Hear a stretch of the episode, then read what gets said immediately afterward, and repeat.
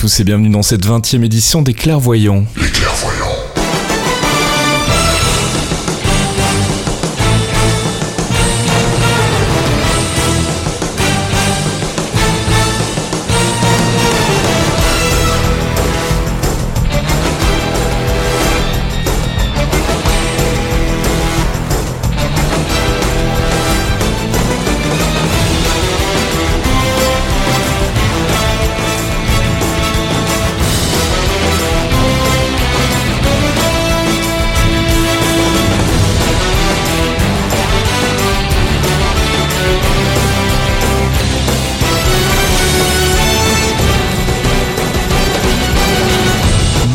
À tous et bienvenue dans cette déjà 20e édition des Clairvoyants. Bonjour mon petit Fox. Bonjour mon grand Fasque, bonjour Archeon, salut à tous les deux. Euh, déjà 20e édition, l'air de rien, ça fait même, on avait compté tout à l'heure 23 émissions des Clairvoyants si on compte les éditions spéciales. Euh, c'est plutôt pas mal quand même, on a de quoi, on a de quoi se féliciter là. Alors le, le- le petit rappel d'usage pour les gens qui prendraient le, le train en route, euh, les Clairvoyants, c'est quoi mon cher, euh, mon cher Fox? Ah bah les clairvoyants c'est un podcast dédié au Marvel Cinematic Universe, donc le MCU, qui regroupe tous les films de Marvel Disney, Mhm. les séries euh, Marvel Studios et donc Marvel Télévision, donc ce qui est euh, Netflix, donc Jessica Jones, Daredevil, Luke Cage qui va arriver, Iron Fist, Agent Carter Mhm. et Agents of Shield qui sont sur ABC. Voilà, exactement. Donc tout ce qui, euh, tout ce qui a trait à- aux productions, aux productions télé et ciné de Marvel en, en propre, donc la, la- la- la division de Marvel qui est sous Disney et pas, et pas les films de la Fox dont on ne parle plus du tout par Sauf choix. Deadpool. Oui, Deadpool. Peut-être qu'on en reparlera. On verra. On fera peut-être une édition spéciale sur Deadpool si, euh, si le film vaut la peine. Euh, bah, comme, euh, chaque mois, petit, disclaimer avant de commencer, on spoil dans les largeurs, hein, donc il vaut mieux être à jour en ce qui concerne les films, les séries, etc. Sinon, vous risquez d'avoir la mauvaise surprise de vous faire spoiler. Et puis, euh, l'émission est divisée en plusieurs rubriques. Une première rubrique dans laquelle on fait un peu le point sur les news en rapport direct avec le MCU. On a aussi une section théorie crafting dans laquelle on spécule allègrement sur l'avenir du MCU. On a une section focus qui nous permet donc euh, de vous proposer des petits, euh, bah, des petits focus sur les personnages, des arcs ou des organisations des comics pour ceux qui n'ont pas euh, la culture comics et qui voudraient en savoir plus. Et puis on a aussi une partie courrier des lecteurs et des petits interludes musicaux, bien entendu, pour, bah, agrémenter tout ça. Et je propose qu'on commence tout de suite par, eh bien, par notre section news, notre section True Believers. I wouldn't say I'm a true believer.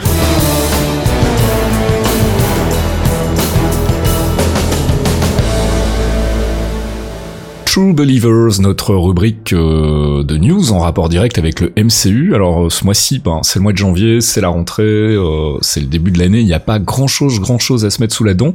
On a donc un petit peu moins de news que d'habitude, mais on va quand même faire le tour euh, en vitesse de, de ce qu'on a pu apprendre depuis euh, la dernière émission, mon petit Fox. Et puis d'abord, euh, ben, le début des hostilités au niveau marketing pour euh, Captain America Civil War, puisque on a commencé à voir les premières images, on a une première petite featurette dans laquelle on voit pas grand-chose, puisqu'elle reprend essentiellement des images de Age of Ultron, euh, mais on devrait normalement voir tout ça s'accélérer dans, dans les semaines qui viennent avec probablement un deuxième trailer, pronostic. Pronostic Super Bowl, euh, Super Bowl pour le trailer de Civil War 1, euh, Fasque. Ouais, donc C'est dans quelques jours là, février, c'est c'est dans- ça, ouais. février là, c'est dans c'est dans 10 10 jours maximum. Ok.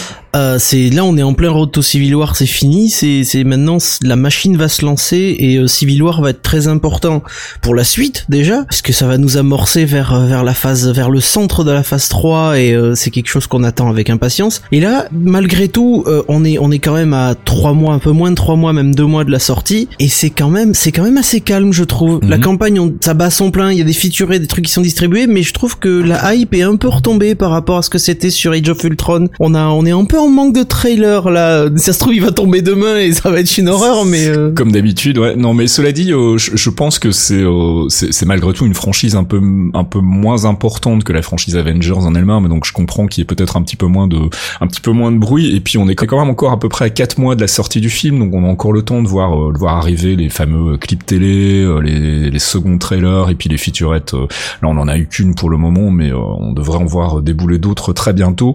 Donc, euh, bah, je suis pas très inquiet par rapport à la campagne de marketing. Je pense qu'on va avoir du mal à éviter, euh, à éviter certains spoilers. Euh, Est-ce qu'on verra euh, Spider-Man dans les trailers à ton avis? Je pense pas qu'on le verra dans les trailers. Je pense qu'ils vont nous le garder pour nous le mettre en plein dans les dents, euh, en plein milieu du film, euh, en mode, hé les mecs, regardez, il est, en fait, il était là depuis le début. Mm, mm, mm. c'est, c'est vraiment le truc, ils vont, ils vont vraiment l'acter en mode, euh, on veut faire un gros caméo, on veut l'intégrer, mais il faut l'intégrer proprement. Et peut-être qu'on va le voir justement dans ces, dans ces accords, justement quand, quand Stark avec son magnifique gilet de grand méchant de l'épisode va, va, va parler des accords, il va certainement présenter le jeune Peter Parker qui, qui lui, regardez ce jeune plein d'avenir, les accords vont pouvoir l'aider à se construire en tant que héros. Écoute, Fumier. on verra. Moi, je, je pense que ce sera euh, effectivement un reveal de, de l'ordre de celui qu'on avait eu pour Vision dans, dans les trailers de, des Javeltron, à savoir qu'on le verra vraiment de manière très, enfin, on verra très subrepticement à la, à la fin d'un trailer et, euh, et on n'en verra pas plus avant le film en lui-même, je pense. Et ce qui est plutôt une bonne chose, je trouve, c'est, c'est, euh, c'est, euh, c'est quand même quelque chose qui est très attendu de voir la gueule qu'il aura, le costume qu'il aura, et puis de, de voir son, son rôle dans Civil War. Je pense que c'est bien qu'il garde ça sous le coude pour, euh, pour la sortie du film. Euh, Doctor Strange, on n'a pas grand chose de neuf, si ce n'est une annonce casting qui a quand même surpris un petit peu tout le monde, mon cher Fox. hein. Oui, puisque Marvel a décidé de caster Benedict Wong dans le rôle de Wong. Voilà. Alors je dis c'est une surprise parce qu'en fait c'est un personnage qui est quand même très ancré dans dans dans, dans une époque euh, où euh, on va pas tourner autour du pot. Il y avait quand même un certain racisme ordinaire qui était toléré dans dans euh, dans la société. Et donc il est c'était un petit peu une caricature de l'asiatique euh, euh, qui était pas forcément euh, facile à retranscrire de nos jours. Donc on pensait qu'ils avaient purement et simplement laissé tomber euh, le personnage qui est euh, qui est qui en fait dans dans dans l'univers de Strange. Alors Wong dans l'univers de Doctor Strange descend d'une longue lignée de comment dire de guerriers entre guillemets euh, qui servait The Ancient One le maître de Doctor Strange. Mais un jour, Ancient One va décider de l'envoyer directement servir euh, Stephen Strange euh, pour l'aider à devenir le sorcier suprême et pour l'aider à maîtriser ses pouvoirs. Et donc Wong euh, fait office de majordome. Alors dans les comics, c'est beaucoup plus un serviteur et c'est, c'est, il se fait quand même traiter un peu comme une merde assez souvent. Mais je pense que dans la version MCU, ce sera surtout un majordome qui va veiller sur Doctor Strange et lui lui permettre de, de, de rester un petit peu à sa place parce qu'on rappelle quand même que le personnage de Stephen Strange était un chirurgien qui était extrêmement arrogant. Moi, je le vois bien aussi comme euh, comme outil d'exposition en fait, un personnage qui va permettre d'expliquer un peu euh, ce qui se passe dans l'univers de Strange, euh, quelqu'un avec qui il va pouvoir dialoguer euh, et mettre en place en fait un peu l'univers aussi. Je pense qu'ils avaient besoin ça, oui. justement de, de de de ce sidekick entre guillemets euh, pour pouvoir mettre en place l'univers et expliquer certaines choses parce qu'il y aura quand même à mon avis pas mal d'expositions à faire du côté de Doctor Strange, ne fût-ce que pour situer un peu le, le personnage et l'univers dans lequel il évolue, qui est radicalement différent quand même de tout ce qu'on a pu voir jusqu'ici dans dans le MCU. C'est ça. Mais c'est une, c'est une bonne nouvelle du coup. euh. Ah oui, c'est une très bonne nouvelle, mais ce- moi ce qui m'étonne vraiment, c'est qu'ils aient choisi Benedict Wong, en fait. Mhm. Alors pour ceux qui le connaissent pas, euh, bon, ils ont dû le voir dans The Martian évidemment, mais c'est surtout euh, un rôle récurrent puisque c'est le héros, enfin c'est l'un des personnages principaux de la série Netflix euh, Marco Polo, euh, où il interprète Kublai Khan, donc le descendant de Genghis Khan, euh, roi mongol et envahisseur de la Chine, qui est donc un rôle extrêmement important dans la série, et, et ça montre que les mecs qui sont allés caster pour du Marvel cinéma directement un acteur de chez Netflix. Donc on voit petit à petit c'est- c'est- les, les liens entre les deux, quoi. Ça peut être intéressant. Donc voilà, Benedict Wong, un autre Benedict donc dans Doctor Strange après Cumberbatch que, que Fox adore et dont il a les posters euh, dans sa chambre. Il est bien, il est bien, il est bien, mais c'est une tranche de loutre. Je suis désolé. Euh, Spider-Man, pas grand chose de neuf non plus. On sait juste que le film a été avancé de trois semaines. Euh, Est-ce qu'on sait pourquoi d'ailleurs, un petit Fox euh? Euh, ils ont pas expliqué euh, hein. Spécialement. Euh, ils a, selon Variety, euh, Sony euh, qui produit Spider-Man avec Marvel Studios a donné euh, juste les dates euh, avec une petite avancée, donc au 28 juillet 2017, euh, qui était la date de départ, au 7 juillet 2017. Mhm. Bon après ils annonçaient d'autres films hein, de, de- chez eux, mais euh, ils ont avancé ça au début juillet, ce qui est pas une date anodine non plus, puisque début juillet, juste derrière, il y a les panels de la Comic Con de San Diego, donc ça permet de ne pas avoir euh, d'attente Mhm. entre guillemets, c'est-à-dire de faire attendre les fans euh, pour un film Spider-Man et ensuite euh, devoir refaire de la promo à San Diego et de tomber dans le mois creux d'août, qui est quand même un mois difficile en général pour le ciné. Donc euh, là, ils vont le mettre directement en entrée d'été, euh, ça va taper fort et puis derrière, on aura euh, le fan service et entre guillemets le service après-vente à San Diego avec un panel des acteurs et d'autres annonces qui permettent de ne pas gêner aussi les panels de Marvel parce qu'en 2017, il y a beaucoup de films Marvel. Ouais, et puis c'est le, c'est aussi euh, pas innocemment, je pense, le, le, le- la même période à laquelle était sorti Ant-Man Ant-Man et qui s'est avéré être une, une période, un timing vraiment profitable pour le film. Et je pense qu'il y a de ça aussi en fait. Il y a ça aussi, cette volonté de le faire sortir au mois de au mois de juillet. En tout cas, c'est plutôt une bonne nouvelle. Ça veut dire qu'on dégustera de l'homme araignée trois semaines avant la date initialement prévue. Et ça, c'est toujours cool. Euh, du côté de Black Panther, et on en finira avec le cinéma pour pour pour ici. on a enfin une confirmation que bah, le réalisateur a été a été signé. Il s'agira bien finalement de Ryan Coogler hein, qui a réalisé l'a priori excellent Creed, un spin-off donc de, Rocky que moi je n'ai pas encore vu mais dont tout le monde euh, ne tarit pas d'éloges. Euh, C'était une rumeur qui circulait déjà depuis un petit moment. Il était clairement dans la liste des, euh, enfin en top liste des, réalisateurs courtisés par Marvel, donc c'est plus une formalité qu'autre chose. Mais l'annonce a été officialisée, donc ça c'est plutôt cool. Pour le moment, pas plus d'infos sur le, film qu'on a encore le temps de voir venir, mais en tout cas on a un réalisateur et ça c'est plutôt chouette. Et bah, c'est tout ce que j'ai à vous dire du côté du ciné. Donc vous voyez c'est un peu pauvre en ce moment au niveau de l'actu, mais ça devrait redémarrer au plus on va se rapprocher de, de, Civil War. Côté télé, en revanche, on a quelques nouvelles assez importantes. Le spin-off d'Agents of Shield, intitulé Most Wanted, dont on a déjà parlé à plusieurs reprises, qui avait été annoncé, puis annulé, puis réannoncé, et euh, ça y est, cette fois-ci, c'est euh, définitif, c'est officiel. Euh, ABC a commandé un pilote euh, qui devrait donc bah, permettre à la, à la, chaîne de se décider, de savoir s'il décide de produire une série complète ou pas, ce qui est plutôt une, une, une bonne nouvelle. Enfin, moi, ça me fait ça me fait plaisir de voir les, les personnages de de Mockingbird et, euh, et de Lance Hunter évoluer je pense dans que ça va être très drôle ouais, ça, ça, risque d'être assez fun. le seul reproche enfin la seule crainte que j'ai par rapport à cette annonce c'est qu'effectivement ça déforce un petit peu Agents of Shield parce que c'était quand même deux personnages qui étaient devenus très très importants dans la série. Euh, à savoir si ça va être une série qui va se dérouler en marge d'Agents of Shield ou pendant une, une interruption d'Agents of Shield je la vois peut-être comme une série d'été en fait en, qui fera le pont entre la saison 3 et la saison 4 d'Agents of Shield si saison 4 il y a. Euh, je sais pas ce que t'en penses mais euh, moi c'est ma seule crainte en fait par rapport à Most Wanted? Moi, j'aimerais bien voir quelque chose de différent justement parce qu'on parle souvent du passé de Bobby et, euh, et Lance mhm. euh, et ça pourrait être leur passé avant qu'ils rejoignent justement l'équipe de Coulson. Ah tu verrais ça comme un comme un ah ouais je verrais ça carrément comme ouais comme un flashback de l'histoire entre Bobby et Lance ça pourrait être ça pourrait être marrant mhm. surtout qu'on voit qu'ils avaient vraiment des relations très difficiles euh, quand ils se sont retrouvés dans la même équipe. Mhm parce que Bobby était pas du tout dans le même camp, faut le rappeler, mm-hmm. c'était compliqué. Et là, ça pourrait être vraiment intéressant de voir euh, le couple euh, tel qu'il était avant et les raisons qui, qui les ont amenés, par exemple, à se séparer, à avoir euh, ce, ce problème de confiance mutuelle. Enfin, il y a, y a, beaucoup de choses à, à placer euh, dans, dans cette série-là.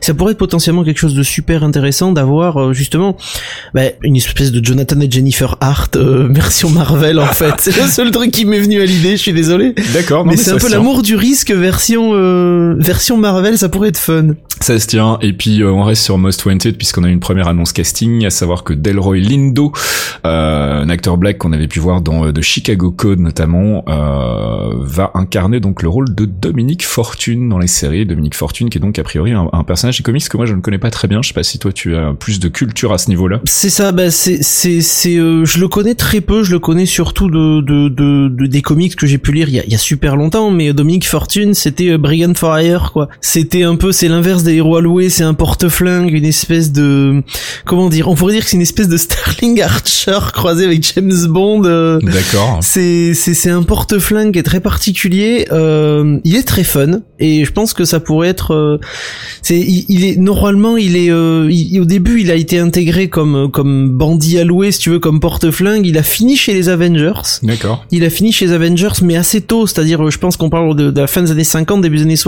tu vois. Mhm. C'est c'est c'est quand même assez tôt euh, et surtout c'est un spécialiste de l'antiterrorisme. Donc euh, quand on parle ça, je dis ouais, l'antiterrorisme par rapport à, à, Agents of Shield, c'est difficile vu qu'on parle d'Hydra mais on parle pas de terrorisme. Mhm. Donc c'est pour ça que l'idée aussi me fait dire que bah, ça pourrait ça pourrait être un mec avec qui ils ont bossé avant justement avant de rejoindre le l'équipe de Coulson et à l'époque où ils nettoyaient un petit peu le monde des, des méchants un peu plus basiques, mhm. un peu moins un peu moins inhumains. Série télé toujours et John Carter, la série euh, la deuxième saison de la série a démarré il y a, il y a quelques quelques semaines maintenant. On a pu commencer à, regarder les épisodes. On n'est pas tout à fait à jour. Je n'ai pas vu celui qui est sorti euh, cette semaine. Épisode 4, ouais. Voilà. Mais euh, bah pour le moment, euh, petite critique minute en ce qui me concerne. bah, très content. On retrouve exactement le, le, même ton que, que dans la première saison. On est parti un petit peu plus dans le fantastique et dans le supernaturel, on va dire, hein, puisqu'il y a la présence donc cette fameuse Dark Force, en tout cas l'équivalent MCU de, de la Dark Force. et donc potentiellement des, connexions avec l'ami Doctor Strange. je sais pas ce que toi t'en as pensé, mais pour le moment, en tout cas, je, m'amuse bien. bon, moi, hormis le fait que je suis retombé complètement amoureux de la série dès le premier épisode et que la photographie et la manière dont c'est tourné me, font un bien fou, non, j'aime beaucoup parce qu'il y a beaucoup plus d'action. C'est beaucoup moins lent, il y a de l'humour, le duo Jarvis-Peggy fonctionne toujours aussi bien, Howard Stark est toujours aussi ridicule et c'est, ça me fait plaisir de voir, euh, de voir l'acteur reprendre son rôle et direct attaquer comme il le fait. Par contre, euh, le coup de la Dark Force, je m'y attendais vraiment pas et je pense que ça va l'idée vers quelque chose de très très sale et là on en est au, retour, on va, on va voir la naissance du Shield arriver très vite vu que là on a Hydra en face des yeux quoi. Parce que ce, ce club, euh, ce club un peu bizarre, c'est Hydra, je veux dire, il y a pas d'autre mot, c'est Hydra, c'est. Ouais, en tout cas, c'est une des, c'est une des premières itérations d'Hydra, effectivement, c'est, c'est plus que probable, mais ça, on en reparlera peut-être un jour en spéculant dans notre section théorie crafting. Euh, Daredevil, hein, tu, euh, tu voulais qu'on parle d'une, d'une interview euh, récente d'Elodie Young et de Jeff Lubb. Et eh oui, parce qu'ils ont donné une interview très récente à Collider euh, et à Comic Book Resources. Euh, c'est, c'est, c'est une explication en fait, et je vous invite à chercher l'article sur Collider. Hein, c'est, c'est assez intéressant puisque Jeff Lubb explique que c'était le bon moment d'intégrer ces deux personnages dans la série. Donc Electra et euh, Punisher. Electra et Punisher parce que ils ont ils ont quand même comment dire, ils ont des plans pour eux. Euh, ils ont vraiment des plans pour eux. Jeff Lubb parle de, de plans pour Punisher et d'avoir quelque chose euh, d'intéressant dans l'univers. Ouais, on parle de plus en plus d'une série Punisher dans la. On en parle de plus en plus. Ouais. La, suite des aventures Netflix effectivement. Ouais. Voilà et, et surtout que ces deux personnages vont permettre à Charlie Cox donc qui interprète Daredevil d'atteindre une nouvelle maturité de son personnage mhm. et qui vont être là autant en tant que personnages principaux qu'en support à la maturité du personnage et ça ça va être intéressant parce qu'on connaît un petit peu le, les, les affres que qu'ont pu avoir euh, le couple Electra euh, Daredevil donc mhm. euh, je pense qu'il va morfler sa race encore une fois et ça va être bien Netflix toujours avec une excellente nouvelle qui est pas vraiment une surprise, la confirmation d'une saison 2 pour Jessica Jones. Et puis d'ailleurs en parlant de Jessica Jones, Rachel Taylor qui interprétait euh, celle qui deviendra dans les dans les comics L4 a annoncé qu'elle était pour sa part prête à endosser le maillot en tout cas à mettre le costume. Ah oui, elle est totalement prête dans une interview qu'elle a donnée à Comic Books Resources, euh, elle dit qu'elle est prête à donner de, de l'importance à son personnage et à vraiment l'incarner pour la faire avancer dans l'intrigue de cette saison 2. Donc on pense de suite à L4 évidemment, on pense qu'elle va enquêter sur les, les sources du pouvoir de Jessica aussi, sur pourquoi euh, l'accident, parce que c'est il est possible peut-être que l'accident ne soit pas forcément euh, quelque chose d'imprévu, mhm. euh, et elle va chercher un petit peu à s'émanciper, et si elle endosse le costume de L4, je pense qu'on va avoir on va avoir quelque chose d'assez sympa, parce qu'elle sait bien se bagarrer, euh, parce que la triche, euh, quand on regarde la saison de la saison 1, c'est quand même, elle, elle sait se bastonner, elle se bastonne mieux que Jessica, Jessica a de la force, mais c'est de la force brute, elle par contre, elle maîtrise le taïbo, elle maîtrise l'aïkido, enfin c'est... Donc j'ai quand même hâte de voir ce que ça va donner, on espère quand même que, que la production lui laissera euh, un peu plus de place justement pour pour émanciper son rôle et l'étendre vers justement ce, ce, rôle de L4 mais pour l'instant bah, va falloir attendre longtemps je pense hein, Fasque. À mon avis ouais 2017 pour la saison 2 de Jessica Jones je la vois pas avant. Euh, et puis ben on va terminer avec Netflix avec euh, quelques petites news concernant Luke Cage et indirectement aussi un certain Iron Fist. Oui parce qu'on a on a vu de nouvelles photos du tournage qui sont en train de fuiter à droite à gauche euh, et même qui sont publiées par certains acteurs hein, des trucs assez discrets mais mhm. le tournage de Luke Cage avance bien. Euh, et dans une interview de Mike Colter, il annonce que le personnage de Iron Fist, donc de Daniel Rand, a été casté. Euh, il ne sait pas qui il est, c'est assez particulier, il l'a pas vu encore. Mhm. Donc euh, il, apparemment il, il sait qu'il va y avoir des interactions entre les deux, mais il l'a toujours pas vu. Et donc pour l'instant il dit que le comédien est dans une cave et qu'il attend de voir la lumière et qu'on le sortira au moment où il faudra. C'est assez particulier et apparemment ça fait un moment qu'il a été casté. Donc est-ce que ça nous ramène à la rumeur dont on avait parlé c'était euh, du casting d'un acteur? Euh, il y avait plusieurs favoris en lice. On peut toujours parler d'un possible acteur qui est actuellement sous contrat et qui, qui serait euh, qui serait casté mais qui, qui attendrait l'annulation de sa série par exemple, je ne sais pas, Stéphane Hamel dans Arrow pour devenir Daniel Rand, mais euh, mais c'est une bonne nouvelle de savoir qu'il est déjà casté. Et par contre, comme on disait avec Archeon, en préparant l'émission, euh, pourquoi ils ont pas annoncé le nom Ouais. Alors soit c'est Ouais. une grosse pointure, soit c'est un mec qui est sous contrat, donc Stéphane Hamel, bonjour, schlung schlung, euh, soit un autre comédien. Ça on peut parle tout à fait de, notre de Ryan hein. Philippe encore hein, dans les rumeurs euh, pour incarner le ça, oui. personnage d'Iron Fist. Et puis, euh, bah, puisqu'on parle de, de Luke Cage, en fait, euh, à savoir qu'on a une vague idée maintenant de la date de sortie, en fait, puisqu'il y a eu une espèce de teaser hein, via le compte officiel Twitter de Jessica Jones, euh, sur lesquels on voyait une photo en fait de, de folders, euh, de folders avec des noms dessus et donc notamment un nom, euh, oui, un, un folder sur lequel il était écrit Cage avec un- la mention du mois de novembre juste à côté. Donc on, tout le monde en a déduit qu'il était plus que probable que la série Luke Cage Novembre 2016. voilà, débarque en, de- en novembre 2016, ce qui serait euh, logique hein, puisque c'était la date de sortie de, de la saison 1 de Jessica, Jessica Jones l'année dernière. Donc ils vont garder à mon avis le, le même tempo au niveau des, des sorties. On a euh, Daredevil qui arrive euh, qui arrive là au mois de au mois d'avril, c'est ça, ou au mois de mai, je sais plus. 18 mars. 18 mars. 18 oui, pardon. mars. Suis Eh oui, ça a été avancé parce que l'an dernier c'était c'était aux alentours du 10 ou 13 avril. Ouais, c'est ça. Là c'est 18 mars carrément. Ils avancent un petit peu la sortie. Voilà, donc a priori le Cage pour le mois de novembre sur Netflix. Dès qu'on aura une confirmation officielle de cette date, on vous en reparlera bien sûr. Et ceci clôture notre euh, séquence de news pour ce mois-ci. On Je propose qu'on passe tout de suite à une petite euh, interruption musicale. Jarvis, drop my needle.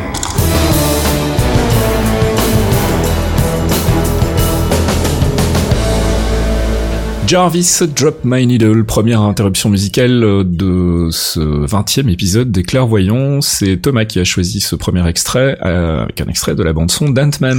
Oui, j'ai choisi le morceau Tales to Astonish, déjà parce que le nom parle de lui-même pour les fans des comics, Tout à fait. et aussi parce que c'est le morceau qu'on a à la fin du film, euh, qui représente vachement bien ce qu'on a vu au ciné, un peu péchu en plus, euh, donc euh, ça mange pas de pain, et vraiment agréable à écouter. Eh ben très bien pour commencer donc euh, cette cette sélection musicale de ce 20e épisode Tales to Astonish signé Christophe Beck.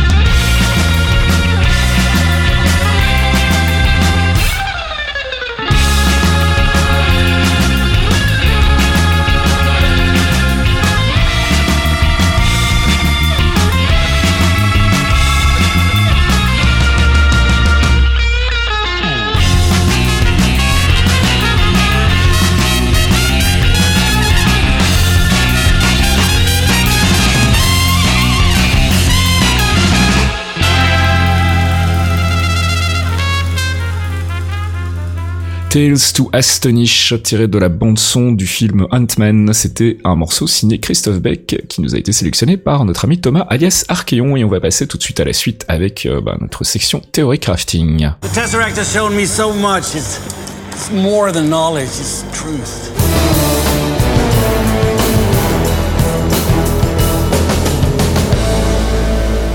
Avengers, c'est pas l'heure, c'est notre section euh, théorie crafting et spéculation un peu folle sur euh, l'avenir du MCU. Alors bah forcément comme on n'a pas eu beaucoup de news supplémentaires par rapport euh, au mois précédent, on n'a pas beaucoup plus d'éléments euh, qui nous permettent de- d'extrapoler sur ce qui va se, se passer dans le MCU. On attendra la fin de la série Agent Carter avant de commencer à essayer de tirer tirer des plans sur la comète par rapport à son influence sur le reste du MCU. On sait que c'est une série qui a probablement le plus d'influence, enfin que c'est probablement la série télé qui a le plus d'influence sur le MCU vu que c'est la seule série télé qui est officiellement produite par Kevin Feige, le big boss de Marvel Studios.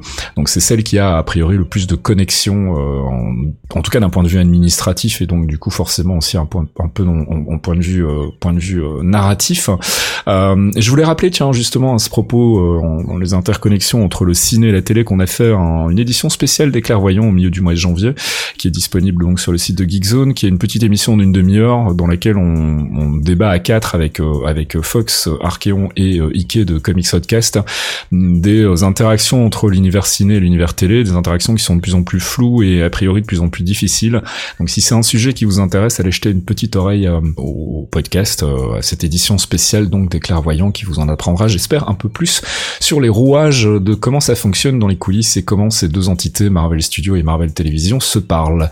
Euh, pour l'heure, je voulais qu'on refasse un petit peu le bilan sur bah, sur les choses qu'on sait globalement ou en tout cas sur vers lesquelles on se dirige et pour lesquelles on a quelques indices, et notamment Agents of Shield parce qu'on n'a pas encore beaucoup parlé euh, de la nouvelle stature, si je puis euh, dire ça comme ça, de, de, l'agent euh, de l'agent Ward, qui qu'ils appellent Ward 2.0 plus ou moins officiellement dans les dans les interviews.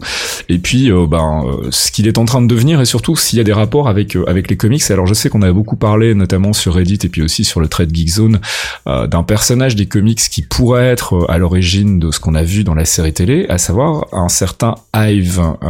si si tu peux nous dresser en, en quelques lignes les, les, les éléments qui font qu'on pense qu'il pourrait s'agir de Hive, euh, ou en tout cas une version MCU de Hive dans la série télé, mon cher Fox Bah déjà, Hive, le, le, le, principal problème de Hive, euh, c'est que c'est un personnage qui infecte euh, les autres et qui a été créé par Hydra. Mhm, tout à fait. Dans les laboratoires d'Hydra. Donc euh, le, le problème majeur, c'est que là, c'est lié à Hydra, donc on se dit euh, est-ce que ça va être donc est-ce que cet extraterrestre euh, slash inhumain va être euh, va être le lien qui va nous permettre d'avoir d'avoir Hive? Il y a un autre lien aussi qui pousse aussi à parler de, de Hive, c'est son lien avec Léviathan, mhm. puisque Hive était en guerre avec à l'époque avec avec Léviathan qui est une organisation rivale. Hive a joué un rôle aussi là-dedans. C'est quand même un personnage assez particulier puisque il peut il complètement diviser son corps. Euh, il fonctionne comme un parasite. En fait, c'est ça qui nous a mis la puce à l'oreille en premier lieu, c'est qu'effectivement, c'est une espèce de d'organisme euh, avec plusieurs entités en fait qui, qui, qui ont une espèce de hive mind en fait, donc de d'esprit de, commun C'est une espèce de verre euh, pour pour ceux qui connaissent les Halo, les jeux Halo, c'est un peu comme les les Hunters en fait qui sont une espèce d'agglomération de verres mm. qui se foutent ensemble et qui créent une, pensée commune mm. et et qui à partir de là commettent commettent leurs actions de, manière réfléchie et avancée. Mais Hive, par contre, peut être totalement un seul exemplaire mhm. et ensuite recréer, si tu veux, un nouveau, une nouvelle ruche entre guillemets mais euh, c'est c'est pour ça que sur Reddit les mecs se sont très très vite avancés là-dessus je suis pas sûr que ce soit ça euh, très honnêtement, parce que même si c'est lié à Hydra, le personnage euh, est quand même très différent. Il a été défoncé plusieurs fois, euh, il a été créé, donc du coup en faire un Inhumans, c'est c'est un peu particulier. Et puis surtout, il ne communique pas. Il communique, il communique différemment avec les les, les agents d'Hydra. Mhm. Il est extrêmement fort, mais il a une grosse faiblesse, c'est que ses parasites meurent assez vite, quoi. Ils sont les, les parasites qui qui l'utilisent pour justement être ce, ce personnage de Hive et qui infecte des humains sont assez fragiles et meurent très vite dans l'autre. Alors que là, on a bien vu dans Agents of Shield que bon, le mec, c'est c'est enfin le, le, notre notre spationaute préféré qui, qui aimait bien euh, qui aimait bien Gemma s'est fait démonter et le verre est sorti du corps pour intégrer le, le, corps à peine à peine froid de, de Ward. Donc ça veut dire qu'il peut quand même encaisser pas mal de dégâts alors que sur euh, sur Hive, euh, tu, tu massacres un mec comme ça s'est passé dans le, mid-season final, mhm. il reste pas grand chose du Hive en fait. On en saura plus au moment où Agents of Shield nous revient au mois de mars, si je dis pas de bêtises. Euh, donc on verra si c'est effectivement une, une, adaptation de Hive euh, des comics vers le, vers le MCU ou si c'est pour le coup encore une fois un red herring dont les euh, producteurs télé ont la spécialité. On se rappelle tous des clairvoyants qui a donné ce titre au podcast. Et on avait bien ri à l'époque sur toutes les, les oh, affabulations qu'on avait tenté de, de, mettre en place. Voilà, c'est ça. Euh... Hein, monsieur The Leader, hein, parce que... c'est ça. Oh non, on avait parlé de The Leader, on avait parlé aussi de I, I, I Missionary. Non, c'est quoi? Euh, High Evolutionary. Evolutionary, oui. voilà, pardon, putain, je- j'en oublie le nom exact. Evolutionary, on avait parlé de Moda. On avait même parlé de Modok, effectivement, qu'on avait, euh, qu'on avait cru voir arriver aussi dans, dans le MCU. le respect zéro. Qui sait, peut-être dans Civil War, on peut toujours rêver. J'aimerais bien. J'aimerais bien un jour. Un jour. Et tu porteras ton t-shirt. C'est vrai. Euh, reparlons un petit peu de la phase 3 et de ce qui s'annonce là. On en avait vaguement survolé le sujet la dernière fois, mais je voudrais qu'on y revienne un petit peu. C'est le rôle de notre ami Thanos, Mhm. qui va donc être manifestement de plus en plus prépondérant dans, dans la phase 3. Euh, on sait déjà qu'il sera euh, quasiment absent de Guardians of the Galaxy Volume 2. C'est euh, en tout cas ce que ce qu'a déclaré James Gunn. Hein. Il sera, il sera encore une fois dans l'ombre, en train de, de, de, de, de manipuler un peu tout le monde, mais on ne le verra pas comme on avait pu le voir a priori dans, dans le premier Guardians of the Galaxy. Reste à savoir du coup où va-t-il apparaître? Les soupçons se portent quand même plus précisément sur un certain Thor Ragnarok. hein. Je pense Ouais. que tout le monde partage plus ou moins cet avis-là. Je le vois pas débouler dans un Spider-Man, je le vois pas débouler dans un Ant-Man, je le vois pas non plus euh, débouler euh, chez Doctor Strange, quoique Doctor Strange en vision, oui. Euh, Thor, par contre, en confrontation, ça pourrait être carrément ça, parce qu'il va être confronté à, à- aux deux plus puissants Avengers physiquement parlant, parce que je parle pas de Vision qui lui euh, est extrêmement fort, mais c'est pas c'est pas un combattant. Par contre, Thor et Hulk, c'est quand même les deux berserk de l'équipe, euh, donc ça pourrait, il pourrait, il pourrait tomber dessus à un moment ou à un autre. Ouais, ça pourrait être intéressant. Bah surtout qu'en fait, vu le, le setup mis en place dans Age of Ultron au niveau du, personnage de Thor, on se doute bien que euh, la connexion de Ragnarok avec les pierres de l'infini va être quand même assez importante et qui dit pierre de l'infini dit forcément présence de Thanos d'une manière ou d'une autre. Et euh, bah on regardait un peu la, liste des, films euh, avant le, premier Infinity War et je pense que bah, c'est quand même effectivement Ragnarok qui est le, candidat le plus sérieux pour le retour de, Thanos, même s'il est tout à fait possible qu'il décide finalement de réintroduire complètement le personnage dans la première partie d'Infinity War euh, et, euh, et de faire de cette première partie du film justement son ascension, le fait qu'il récupère les pierres, etc.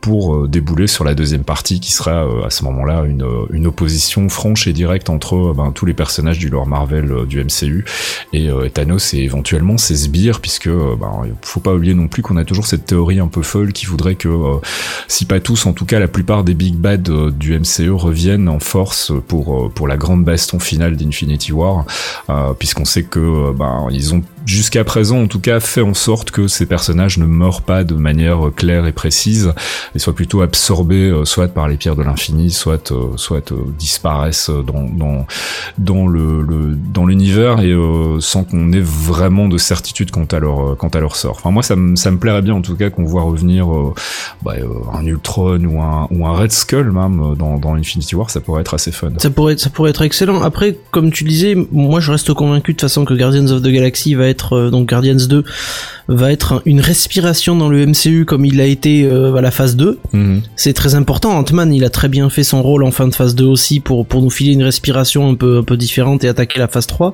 Tout à fait. Ce qui va être important, par contre, je pense qu'il faut garder une sorte de, de fil conducteur et de rappeler aux gens qui suivent un petit peu les films que Thanos est jamais très loin. Mhm. On en a parlé, on parle des pierres de l'infini, mais on oublie toujours que les pierres de, de l'infini c'est Thanos, Mhm. et on l'a pas vu depuis Guardians, donc euh, je pense qu'on va le voir dans Thor. À un moment ou à un autre, il, il va apparaître peut-être pas de manière prépondérante dans le film, parce qu'il y a d'autres sujets à traiter dans Ragnarok, mais il va être là peut-être justement manipulateur du, du jeu, Mhm. carrément celui qui va peut-être, euh, si, si on part sur Ella ou ce genre de choses, peut-être que c'est lui qui va donner quelques indices. Et comme tu le disais, sur Infinity War première, première partie, on va voir par contre l'ascension du, du titan fou. Mhm. Et là, ça va être bien. Ça me paraît être effectivement la, la piste la plus probable, euh, sachant qu'on a quand même toujours, enfin moi c'est un truc qui m'intrigue, c'est cette séparation entre la part 1 et la part 2, on a quand même entre temps une aventure d'Ant-Man avec euh, Ant-Man and the Wasp, et puis on a Captain Marvel aussi, alors est-ce que ça voudrait dire qu'on aurait plutôt... Plutôt un premier, une première partie d'Infinity War qui serait orientée cosmique et qui serait donc une lien, un lien direct avec Thor Ragnarok et éventuellement euh, Guardians 2 et qui déboulerait sur Terre après l'arrivée de Captain Marvel dans dans la MCU et qui se conclurait sur Terre avec Infinity War Part 2. Euh, c'est c'est une des pistes une des pistes probables en tout cas. Euh, voilà, on aura probablement plus d'infos sur sur Infinity War euh, à partir de l'année prochaine quand le tournage va commencer, euh, puisque si je dis pas de bêtises, il commence à tourner en 2017 euh, ou c'est en 2018 qu'ils font tout d'un coup, je sais plus. Il faudrait qu'on vérifie les dates, mais en tout cas on va on va probablement commencer à en savoir un peu plus une fois qu'on aura passé le, le, le, gros morceau de cette phase 3, à savoir ben, Thor Ragnarok quand même le, film, à mon avis, qui va être le film pivot de, de cette phase 3 et qui va mener vers, euh, vers la conclusion qu'on attend tous en, en 2018 et 2019. C'est à peu près tout ce qu'on peut spéculer pour le moment parce que bah, on n'a pas eu beaucoup plus de, de nouvelles infos depuis, euh, depuis la dernière émission. Euh, on a parlé tout à l'heure dans, dans les news déjà de ce qu'on attendait euh, globalement de, de, de, Most Wanted, qui est encore une des, des parts d'ombre par rapport au, au à l'avenir du MCU et, et, je pense que là aussi on aura probablement des, des infos plus concrètes une fois que Agents of Shield aura repris la deuxième partie de sa saison 3. Euh, à moins que tu veuilles rajouter quelque chose, je propose qu'on clôture cette phase de theory crafting pour pour s'attaquer tout de suite au, cœur de l'action avec avec notre ami Hawkeye et son petit focus à lui. Jarvis, drop my needle.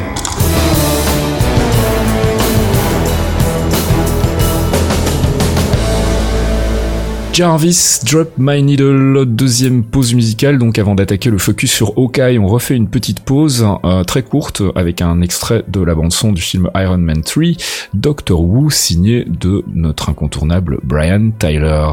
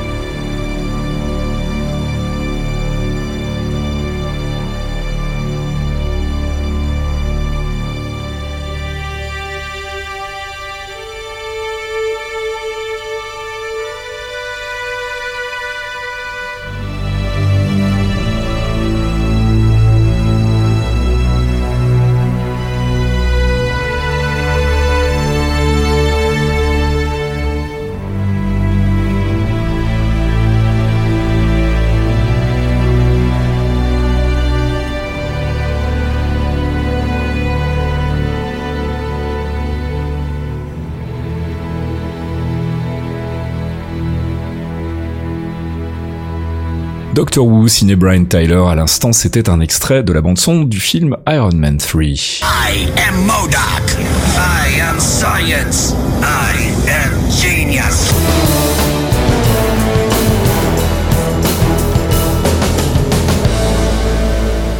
I am Science, c'est la voix de notre cher et adoré Modoc qui nous rappelle que c'est l'heure de faire un focus sur un personnage, une organisation, un arc des comics.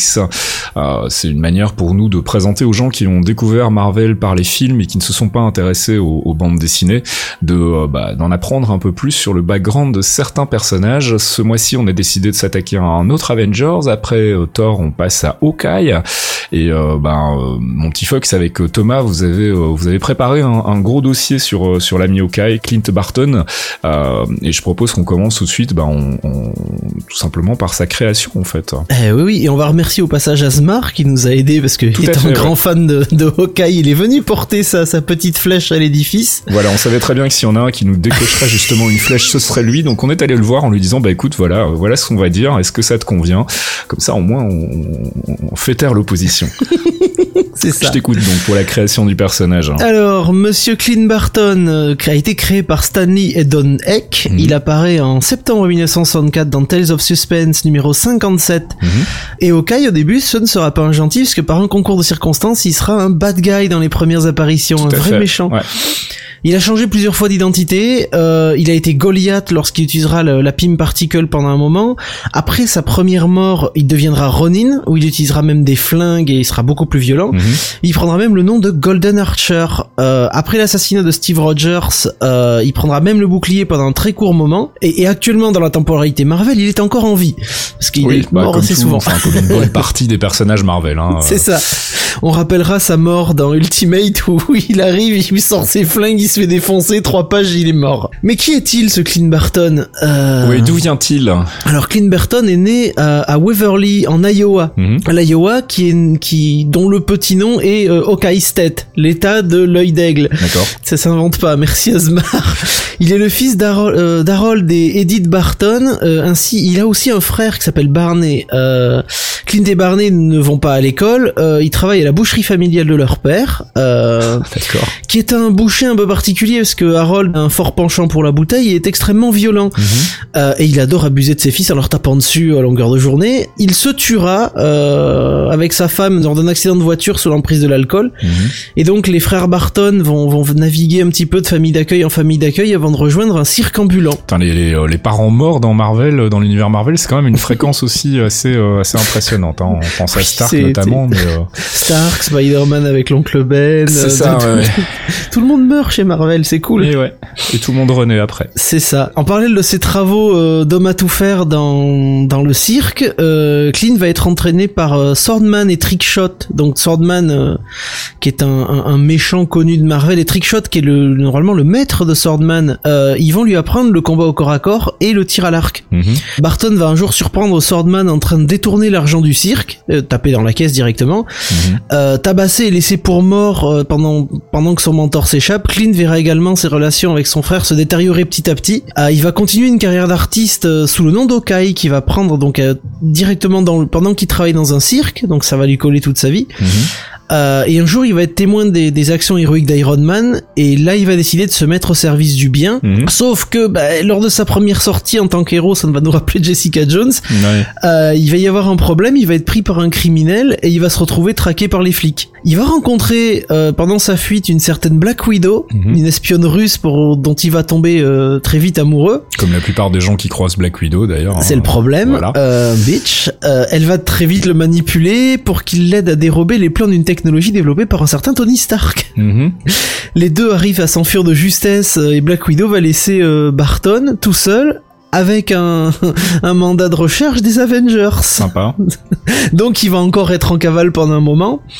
Et c'est après avoir sauvé Jarvis et, et sa mère d'un d'un voleur que Clint va être invité à l'Avengers Mansion pour pouvoir euh, s'expliquer et laver sa réputation. Mhm.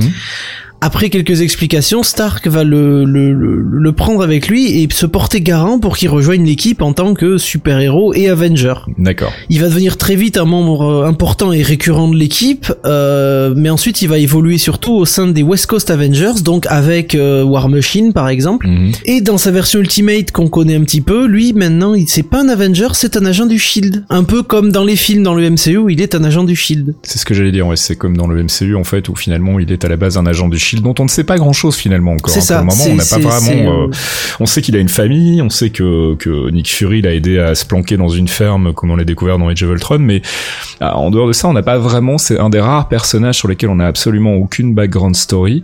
Euh, Le seul et, truc euh, qu'il y a dans Thor, c'est que Coulson, quand tu lui parles, il a à un moment, il, de mémoire, il le surnomme de Marksman. mhm. Donc c'est c'est un peu le tireur d'élite. C'est euh, est-ce que c'était un assassin du Shield? Est-ce que c'était un il- il- Cela dit, là, la carrière dans le cirque est tout à fait possible et envisageable aussi dans le MCU, hein, pourquoi pas. Tout à fait, tout Euh, à mais fait. pour le moment, on n'en sait pas plus. Alors peut-être qu'on aura un peu l'occasion de, de- d'en découvrir euh, davantage euh, dans Civil War. On sait qu'il va y avoir quelques arcs centrés autour de, de certains personnages, dont notamment Vision.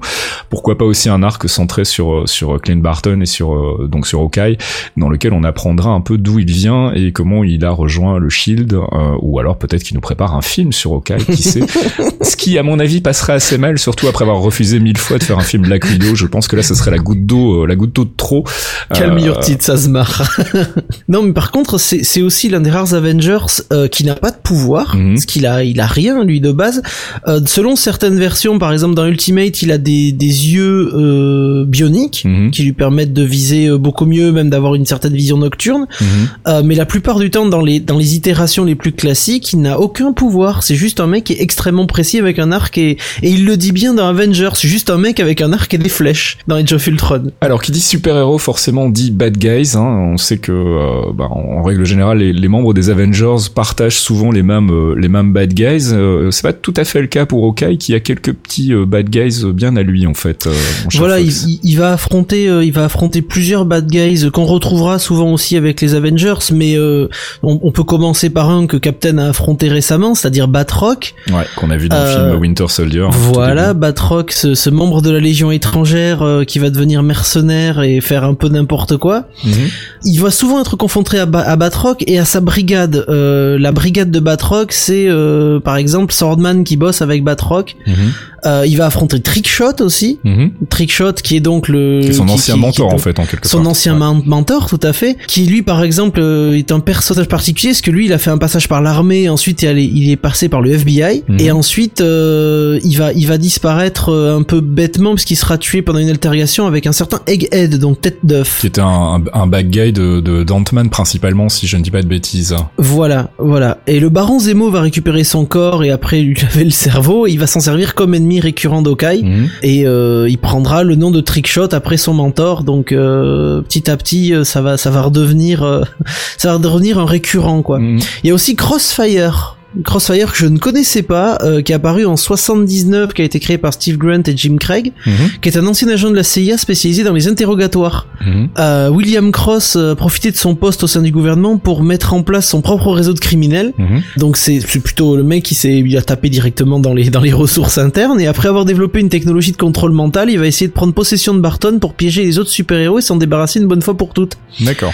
Euh, il va être chassé par Hawkeye et Mockingbird euh, parce que Mockingbird va va être aussi un, un allié de Hawkeye et il va être un ennemi euh, récurrent du duo en fait. Mais c'est, c'est même sa femme dans les comics, hein, à un moment donné. À un moment c'est, euh, donné, mais le problème de Barton, c'est- un peu c'est un peu c'est un peu long des Love Interest. C'est euh, c'est un peu les enfin c'est ce qu'ils ont essayé de recréer avec Lance Hunter en fait dans Agents of Shield hein, ce relationnel euh, ex-mari et femme euh, entre Mockingbird et, et, et Lance Hunter Et Lance, euh, voilà. qui est en fait un, un, un parallèle avec ce qu'on retrouvait dans les comics entre Mockingbird et Hawkeye euh, et forcément c'est pas aussi facile de choper Jeremy Renner dans une série télé donc il a bien fallu adapter mais euh, mais oui en gros il y a un, il y a un vrai duo autour de ces deux personnages qui dans les, les comics c'est assez chouette et assez intéressant et aussi dans les dans les dessins animés d'ailleurs dans Earth Mightiest Heroes on, on les voit on les voit travailler ensemble et c'est plutôt cool en règle générale C'est ça. Et après, pour le reste des, des, des ennemis, euh, évidemment, il va y avoir un petit peu les Dark Avengers d'Osborn, d'Osborn, pardon, Mhm. euh, et la majorité du roster de, de, de vilains des, des Avengers qui va qui va affronter au fur et à mesure. On peut penser aux super adaptoïdes, on peut penser euh, à, à plein de méchants comme ça, qu'évidemment Barton va affronter aux côtés de Captain America, euh, Scarlet Witch, Iron Man, euh, Thor, Hulk et tous les autres. Et puis il va affronter Ultron aussi, évidemment, comme Ah oui. euh, la majeure partie des, des Avengers. hein. Et puis du côté de son bah, de son profil psy, en fait, comment est-ce qu'on pourrait définir l'ami Barton Barton, c'est personnage dans les comics, en tout c'est- cas? C'est un perso c'est un personnage qui, qui qui est assez secret en fait. Euh, c'est c'est un grand naïf. Euh, il se fait facilement manipuler, surtout par des femmes évidemment. Oui. Mais il a aussi un autre point faible qui est son, qui est son frangin en fait, ce qui lui doit beaucoup, euh, parce que c'est lui qui l'a aidé à se défendre contre leur père. Euh, ça lui a appris à avoir une certaine volonté et à se dépasser face aux obstacles. Mais surtout, Barton, c'est un mec qui dès qu'il y a une bonne femme, il fait, il fait de la merde. C'est clair et net. Mhm. c'est clair et net. Euh, avant de devenir Avengers, donc on l'a dit, il s'est fait embobiner par Black Widow pour euh, pour capturer, euh, pour, pour voler les technologies de Stark. Mhm. Euh, il va quitter les, Ven- les Avengers par pour un temps parce qu'en fait, il va il va mal vivre le, la nouvelle romance entre Scarlet Witch et Vision, pour qui il avait un gros faible. Scarlet Witch, pas Vision évidemment. Oui, bien sûr. oui. C'est à partir de là qu'il va fonder les West Coast Avengers justement avec euh, Mockingbird, avec Bobby Morse, avec qui il va se marier, mais euh, au bout d'un moment, il va il va avoir une très courte relation avec Janet Van Dyne, donc The Wasp. Mhm. Après que Mephisto ait été tué, euh, Mockingbird vont se retrouver plus tard. En fait, c'était un doppelganger Skrull, c'est compliqué. Ah mais ça les Skrulls ça a foutu un joyeux bordel dans les continuités Voilà. Marvel hein, savoir qui était vrai héros qui était le Skrull Voilà, parce qu'il va croire que c'est elle, mais en fait c'est un doppelganger Skrull. voilà Euh, il va il va flirter avec Jessica Drew, euh, c'est-à-dire Spider-Woman. Mhm. dans, dans Fear Itself. Euh, et actuellement, ils sont toujours ensemble. Enfin, plus ou moins. C'est, euh, ils sont toujours collés l'un à l'autre, mais It's euh, bon, complicated on dit dans It's ces cas-là complicated, c'est ça.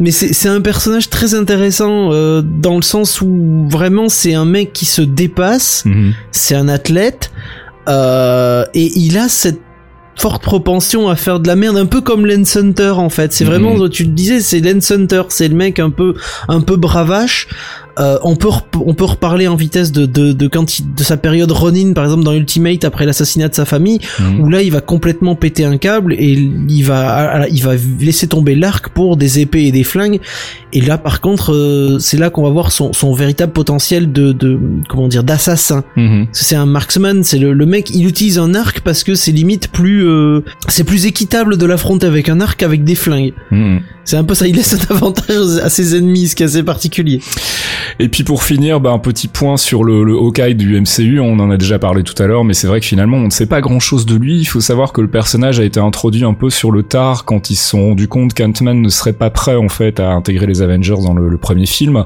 et que donc il a fallu remplacer à la fois euh, Ant-Man mais aussi Wasp, et que Wasp a été remplacé par, euh, par Black Widow qui a été introduite à partir de Iron Man 2, et qu'il a donc fallu trouver une espèce de faire valoir à Black Widow, de, de, de, de buddy en fait en quelque sorte, hein, et en, en la personne de, de Hawkeye, qui a été introduit donc de manière euh, assez légère et euh, plus sous forme d'un caméo qu'autre chose dans, dans le premier film Thor, mais du coup on n'a pas beaucoup d'infos sur euh, sur ses origines en fait dans le MCU, et j'espère qu'on aura l'occasion d'avoir plus d'informations dans, dans les films qui viennent et qu'on pourra s'y intéresser. Il devait normalement apparaître dans The Winter Soldier, et puis finalement euh, pour des raisons de conflit de de- d'emploi du temps, il a été sucré du film, et là aussi on a probablement perdu l'occasion de, de faire un petit peu le point sur sur son background sur ses origines. On a on en a appris un peu plus, comme je le disais tout à l'heure, sur le personnage, euh, en tout cas sa situation actuelle dans Age of Ultron, mais on sait toujours pas vraiment d'où il vient, comment il est, il a été euh, recruté ou comment il s'est engagé dans le Shield. Euh, et j'espère qu'on qu'on aura l'occasion de, de le savoir bientôt. Ce qui est étonnant c'est c'est quand même l'importance que lui accorde Nick Fury Mhm. parce que euh, Nick Fury est le seul quasiment à sa- enfin est le seul à part Barton et sa famille à savoir où il vit Mhm. Euh, il le protège donc sur, euh, on va dire sur ses plans privés comme de la même manière qu'il a sauvé Coulson Mhm. donc c'est un asset de, de de grande valeur mais on sait pas pourquoi c'est un asset de grande valeur Mhm. il le dit à Stark euh, du- quand il explique euh, quand il explique pourquoi il a cette maison que Nick Fury a pris soin de sa famille Mhm. et qu'il lui a garanti la sécurité de sa famille en échange de ses services. Et c'est c'est justement sur ces services qu'il va falloir creuser parce que ça vient d'où ça Ça vient d'où Voilà, et puis la dernière question concernant Hawkeye, on sait qu'elle euh, qu'elle euh, qu'elle turlupine pas mal notre ami Archeon, c'est est-ce que Hawkeye va finir par mourir un jour ou l'autre Nous, on est plutôt euh, d'avis que non, mais on sait jamais. En tout cas, ils nous ont bien fait croire qu'il allait euh, qu'il allait passer l'arme à gauche dans Age of Ultron pour finalement euh, euh, renvoyer le, fardeau sur les épaules de, de Quicksilver. Mais voilà, l'avenir de, d'Hawkeye pour le moment dans le MCU est encore assez incertain. Et on ne le reverra probablement plus après Civil War, euh, à mon avis avant le, le, le, premier, la première partie d'Infinity War, voire peut-être même la deuxième. Euh, tout ça est encore à confirmer évidemment. Mais en tout cas, merci pour ce focus. On espère qu'on a fait un peu le tour du perso, qu'on vous aura permis d'en apprendre un petit peu plus. On fera tout à l'heure avec euh, Thomas un petit rappel des grands arcs intéressants à lire sur le personnage dans les comics, comme ça vous pourrez aller découvrir tout ça par vous-même. Mais en attendant, on va refaire une dernière petite pause musicale. Jarvis, drop my needle.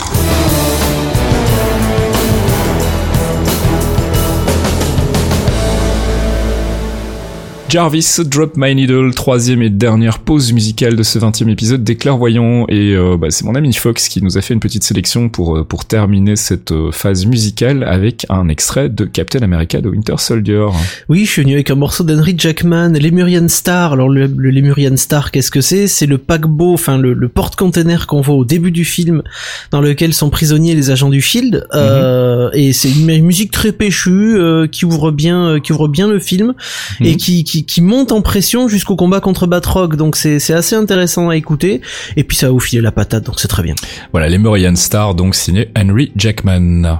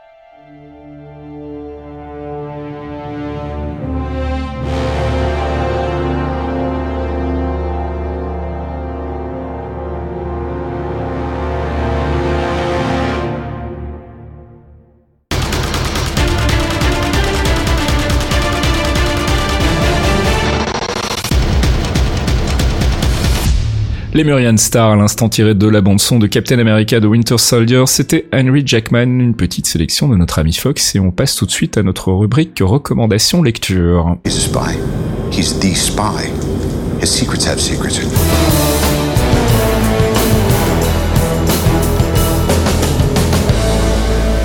Marvel Insiders, c'était euh, au départ notre rubrique un peu fourre-tout dans laquelle on parlait de choses qui n'avaient pas forcément de rapport avec le MCU.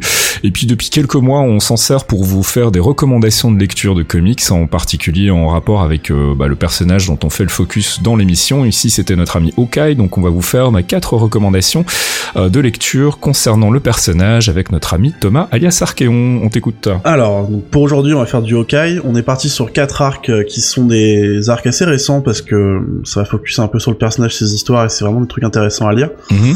Le premier qu'on a, ça va être celui de 2012, euh, le Hawkeye de Matt Fraction et David Ara, Ah. euh, qui est vraiment excellent. Et c'est deux personnes qui ont travaillé, qui se connaissent déjà parce qu'ils ont travaillé sur Immortal Iron Fist. Mhm.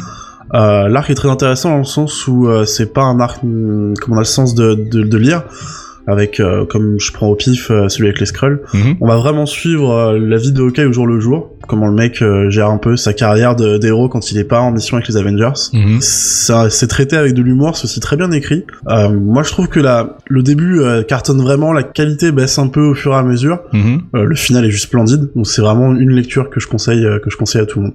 C'est surtout, euh, ouais, c'est surtout une, une, une, un arc euh, avec un dessin très particulier en fait euh, que moi j'ai beaucoup aimé, mais qui, euh, qui divise quand même, on va le dire. Mais moi j'ai trouvé que c'était vraiment euh, au niveau de la plume et tout, c'était vraiment, c'était Mm. vraiment très très chouette quoi. Sais que sur les dessins, tout le monde n'accroche pas parce que c'est pas un style de case qu'on a l'habitude de voir, c'est très serré et Ouais. on a souvent des plans aussi, euh, une même action sur plusieurs cases et moi j'accroche beaucoup en tout cas. Mm. Donc Hawkeye, série de 2012, signé Matt Fraction et David Hara, et puis euh, bah, on va passer à une autre, un autre arc qui date de, de deux ans plus tôt. C'est ça, donc on va passer sur Blind Spot ce coup-ci. Mhm. Donc c'est une mini-série en 4 euh, quatre issues Mhm. euh, qui est sortie entre 2010 et 2011. Donc là pour l'écriture, ce coup-ci on a Jim McCann et pour les dessins on a Paco Diaz. Donc McCann qui, qui a sorti une autre histoire dont je parlerai juste après, qui, qui a fait un super boulot sur Hawkeye. Donc là on a un arc un peu plus classique mais vraiment très court où on a un Hawkeye qui est devenu aveugle, ce qui est franchement gênant pour un archer. Oui, clairement, oui. Euh, mais euh, il arrive un peu à gérer tout ça. Et ce qui est surtout très intéressant, c'est qu'un peu euh, comme Extremis qu'on a vu pour Iron Man juste avant la sortie du film, Mhm. on va beaucoup piocher, en fait, on va beaucoup retourner dans le passé d'Hawkeye pour comprendre un peu comment a été construit le personnage, en fait, Mhm. et le tout mêlé avec l'intrigue de, de l'arc et qui rend le truc vraiment intéressant à lire. Ok, donc Hawkeye Blind Spot, et on enchaîne avec euh, bah, le très attendu, puisqu'on en a parlé tout à l'heure, hein, Hawkeye and Mockingbird. Voilà, Hawkeye and Mockingbird qui est sorti en 2010, donc là c'est Mhm. encore une fois une mini-série. Euh, donc euh, et Mockingbird, hein, le, le, le, le couple dont vous avez parlé tout à l'heure pendant le focus. Ouais. On retrouve Jim McCann à l'écriture. Ce Mhm. coup-ci au dessin par contre on a David Lopez. Mhm. Le pitch de l'arc est vraiment spécial dans le sens où euh, on va avoir une, un héros qu'on voit pas souvent, qui est plus souvent assimilé à Ghost Rider, euh, qui s'appelle le Phantom Rider. C'est une entité un peu un peu mystique. euh, Mhm. qui euh, qui est qui est très assimilé en fait à la famille Slade et pour cet arc en fait une fille a été créée à Milton Slade qui s'appelle Jamie Slade Mhm. Cette dernière va se faire posséder par le Phantom Rider et va va faire équipe avec Crossfire donc qui a, un- qui a un- une némésis récurrente de de d'Hawkeye Mhm. le pitch est vraiment spécial à dire comme ça, mais ce qui est vraiment intéressant à voir, c'est comment fonctionne le duo Hawkeye et Mockingbird. Comment dire, la- le duo fonctionne très bien, c'est Ouais. c'est bien écrit, c'est bien dessiné, donc ça aide en plus. Euh, mais c'est intéressant de voir un peu comment comment le couple fonctionne, surtout en sachant derrière qu'ils vont devenir mari et femme, etc. Ouais, tout à fait. Donc ouais. c'est c'est une lecture euh, une lecture aussi super intéressante. Ouais. Et puis dernier arc euh, recommandé, un, un, un arc un peu surprenant, Hawkeye versus Deadpool. Voilà, celui-ci c'est Asmar qui l'a rajouté et coup de chapeau à lui parce que j'y avais pas pensé. C'est vrai que c'est c'est c'est un super arc. Mhm. Celui-ci est sorti en 2014. Donc on a Gary, Gary Dugan qui s'occupe de qui s'occupe de l'écriture. On a un, duo pour le- les dessins. C'est Matteo Loli et Jacopo euh, Camani. Mhm. Euh, donc là, le pitch se place en fait sur euh, sur Halloween où euh, une personne euh, va être assassinée euh, par des gens déguisés en super-héros. Donc ça correspond bien avec l'ambiance. Mhm. Et euh, pendant que Deadpool fait euh, les trick or treat avec sa famille pour récupérer des bonbons pour ses enfants, euh, il passe chez Hawkeye et c'est là que va se déclencher ce que la personne qui va se faire assassiner va vouloir va taper chez eux en fait pour euh, pour euh, chercher de l'aide. C'est là que l'intrigue va se déclencher en fait pour savoir euh, qui contrôle ces personnes euh, déguisées en super-héros, d'où ils viennent, le but, etc. Et c'est super intéressant d'avoir le duo euh, le duo de Deadpool et, et Hawkeye qui le, le voir sur papier c'est vraiment c'est vraiment assez intéressant, vraiment marrant à lire. Et surtout euh, comme Blind Spot où euh, Hawkeye était aveugle, ce coup-ci on a un Hawkeye qui est sourd. D'accord. Dans le, dans le genre cécité, il a pas de bol. C'est pas la première fois qu'il est sourd. Uh-huh. Mais euh, on a déjà un passage que je vais pas spoiler en fait dans la dans la série Mad Fraction euh, qui tourne autour de cette cécité. Mais là ce coup-ci, on a on, on avait panel en fait avec la, la langue des signes où, où il arrive pas à, à comprendre ce que disent les gens parce qu'il peut pas le dire sur leur lait physiquement. Mhm. Mais euh, c'est c'est assez marrant de voir ça en fait, de voir comment il fonctionne autour de ces cités, et ça fait quelques scènes vraiment sympas à lire. Donc euh, là aussi, chapeau à Asmar pour l'avoir ajouté, parce que c'est c'est c'est une bonne lecture et qui devrait passer euh, entre toutes les mains, je pense. Ok, et ben voilà quatre recommandations de lecture, donc quatre arcs autour du personnage d'Okai. Merci, euh, merci Thomas, puis merci Asmar aussi donc d'avoir rajouté cette petite pépite avec Deadpool à la fin. On ira lire tout ça attentivement et puis bah nous on va passer à notre dernière rubrique de cette émission déjà, à savoir le courrier. Merci Thomas. De rien. LPD, il y a une lettre pour vous Tenez Bonne bourre Pauvre con, hein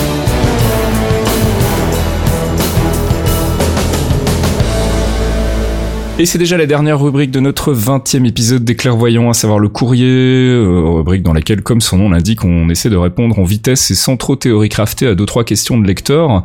Euh, on a une première question de notre ami Barbarousse, qu'on salue bien bas, euh, qui nous pose la question suivante sur Twitter. Est-ce qu'une partie de l'avenir du MCU passera par l'animation, genre un bon gros Planet Hulk? Alors, euh, Ça a déjà été fait, Planet Hulk et World War Hulk ont déjà été fait, enfin Planet Hulk, je me rappelle pour l'avoir vu, ça a déjà été fait par Marvel Animation. Euh, je pense pas qu'ils vont nous mettre de l'animation parce que les, les séries animées sont très séparées euh, Ouais, parce qu'on a eu Discord, on a eu beaucoup de choses. C'est un univers euh, complètement indépendant, euh, au même titre que le, le- la série Ultimate et la- la- Voilà. l'arc central des comics sont des, des univers différents.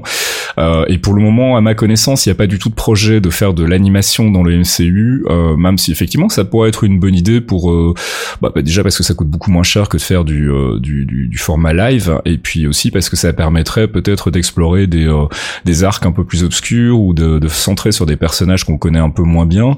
Euh, mais pour le moment, en tout cas, aucune info officielle qui laisse penser que le MCU pourrait évoluer vers de l'animation, mais on n'est jamais au, à l'abri d'une surprise de, de ce côté-là, en tout cas. Euh, on en parlait tout à l'heure, notre ami Asmar, qui nous a pas mal aidé pour les recommandations de lecture et puis pour le, le focus de manière générale sur Hawkeye, nous demande sur euh, Facebook, on sait que Marvel Studios et Telltale Games ont prévu de lancer une série de jeux vidéo qui devrait sortir en 2017. Qu'espérez-vous voir surgir de cette collaboration et est-ce qu'on peut enfin espérer un vrai bon jeu Marvel? Euh, Alors moi j'ai jamais été un gros fan des jeux Telltale, je dois bien l'avouer, je les ai euh, toujours trouvés un petit peu poudre aux yeux et, et- et finalement euh, assez linéaires sous découvert de, de, de scénarios qui évoluent en fonction des choix du joueur. Je trouve que tout ça c'était un peu de la poudre aux yeux. Euh, et jusqu'ici j'ai pas vraiment accroché à leurs univers non plus. Euh, j'ai pas essayé encore euh, celui que, que tout le monde recommande qui est euh, celui Wolf qui est tiré de non qui est tiré de Borderlands. Ah, Tales qui- of the Borderlands. voilà qui est a priori le, le meilleur Telltale. Euh, donc C'est les deux meilleurs en fait. je me retiens pour le moment d'un jugement définitif, mais je dois bien avouer que je suis pas super impatient à l'idée de pouvoir faire du point and click dans l'univers Marvel, sauf si effectivement derrière il nous signe une bonne histoire avec euh, avec un, un vrai bon scénariste. Euh, voilà, je sais pas ce que toi t'en penses. Est-ce que tu attends, euh, est-ce que tu attends cette Euh, série de, de mon- titres Marvel Telltale Alors moi, moi pas du tout parce que alors comme on dit, Wolf Among Us et, euh, et Tales of the Borderlands euh, sont deux jeux qui ont été euh, scénarisés par, euh, enfin pas par par Telltale pardon, euh, parce que Tales of the Borderlands c'est les scén- c'est les scénaristes de Borderlands qui ont travaillé dessus Mhm. et Wolf Among Us c'est une adaptation du comics euh, Fable. du fait voilà des comics Fable Euh, donc ça a été retravaillé aussi par les auteurs donc Telltale avait pas la main dessus Mhm. euh, je déteste le gameplay Telltale, je déteste leur écriture, parce que leur écriture, enfin pour avoir fait Walking Dead et euh, là pour avoir vu Game of Thrones, c'est non, non, carrément pas. Donc euh, je je- j'en attends pas grand chose malheureusement et j'ai peur que ce soit du gâchis. Euh, et c'est ça, ça, ça va m'énerver vraiment parce que Telltale non. Et la deuxième partie de sa question, c'était quelle licence du MCU préféreriez-vous voir adaptée Alors, je vais rejoindre Archeon qui suggérait Runaways, qui pour le moment pas du tout une euh, une licence du MCU, même si on sait qu'il existe un scénario écrit par Drew Pierce euh, quelque part dans les coffres-forts de Marvel Studios et qu'ils avaient prévu en tout cas au moins d'en faire une adaptation ciné, que donc a priori les Runaways seraient bel et bien intégrés dans le MCU. Donc moi je verrais bien effectivement un jeu Telltale sur les Runaways parce que je pense que c'est ce qui s'y prête le mieux. Euh, y a moyen de faire des choses vraiment vraiment très très chouettes. Euh, mais sinon en dehors de ça, à peu près n'importe quel personnage du MCU peut euh, via un arc intéressant, s'il est bien écrit, euh, être facilement adapté en, en jeu point and click. Je sais pas si toi tu as une préférence. Moi je verrais quelque chose qui tournerait autour du Shield, quelque chose de plus politique peut-être. Ouais, ouais, ouais. Quelque chose autour de Nick Fury, mais il faut, comme tu le disais, il faut vraiment que ce soit bien écrit. Et là, je veux que ce soit des mecs de Marvel, pas Telltale qui écrivent ça, quoi. Exactement. Ça va vraiment m'énerver. Et puis dernière question qui nous vient de Jocelyn sur Facebook. Qui nous demande avez-vous des nouvelles quant à un éventuel rapprochement entre les univers TV et ciné, à savoir l'implication des événements des séries dans les films et l'apparition des personnages ou rien de nouveau depuis la dernière émission? Eh bien écoute mon cher Jocelyn, je te renvoie à la spéciale qu'on a fait justement et dont on parlait tout à l'heure. On a fait ça euh, mi-janvier, qui est une spéciale d'une demi-heure où on discute euh, à bâton rompu avec euh, Fox, Archeon et notre ami Ike de Comics Podcast, bah, justement de ces petites problèmes, ces petites dissensions visibles entre euh, Marvel Studios et Marvel Television et justement on, prospecte un peu, on, on, spécule même carrément sur l'avenir de, de, de, ces relations, savoir si on va avoir un rapprochement ou un éloignement. Euh, si ça t'intéresse, si le sujet t'intéresse, je pense que le mieux c'est que tu ailles écouter l'émission spéciale. On va pas revenir euh, dessus et en faire un, un, résumé en 10 secondes parce que ce serait vraiment pas possible. Mais donc voilà, recherche sur Geekzone l'édition spéciale numéro 3 des clairvoyants dans laquelle on fait un peu le point sur ces relations entre les univers télé et ciné.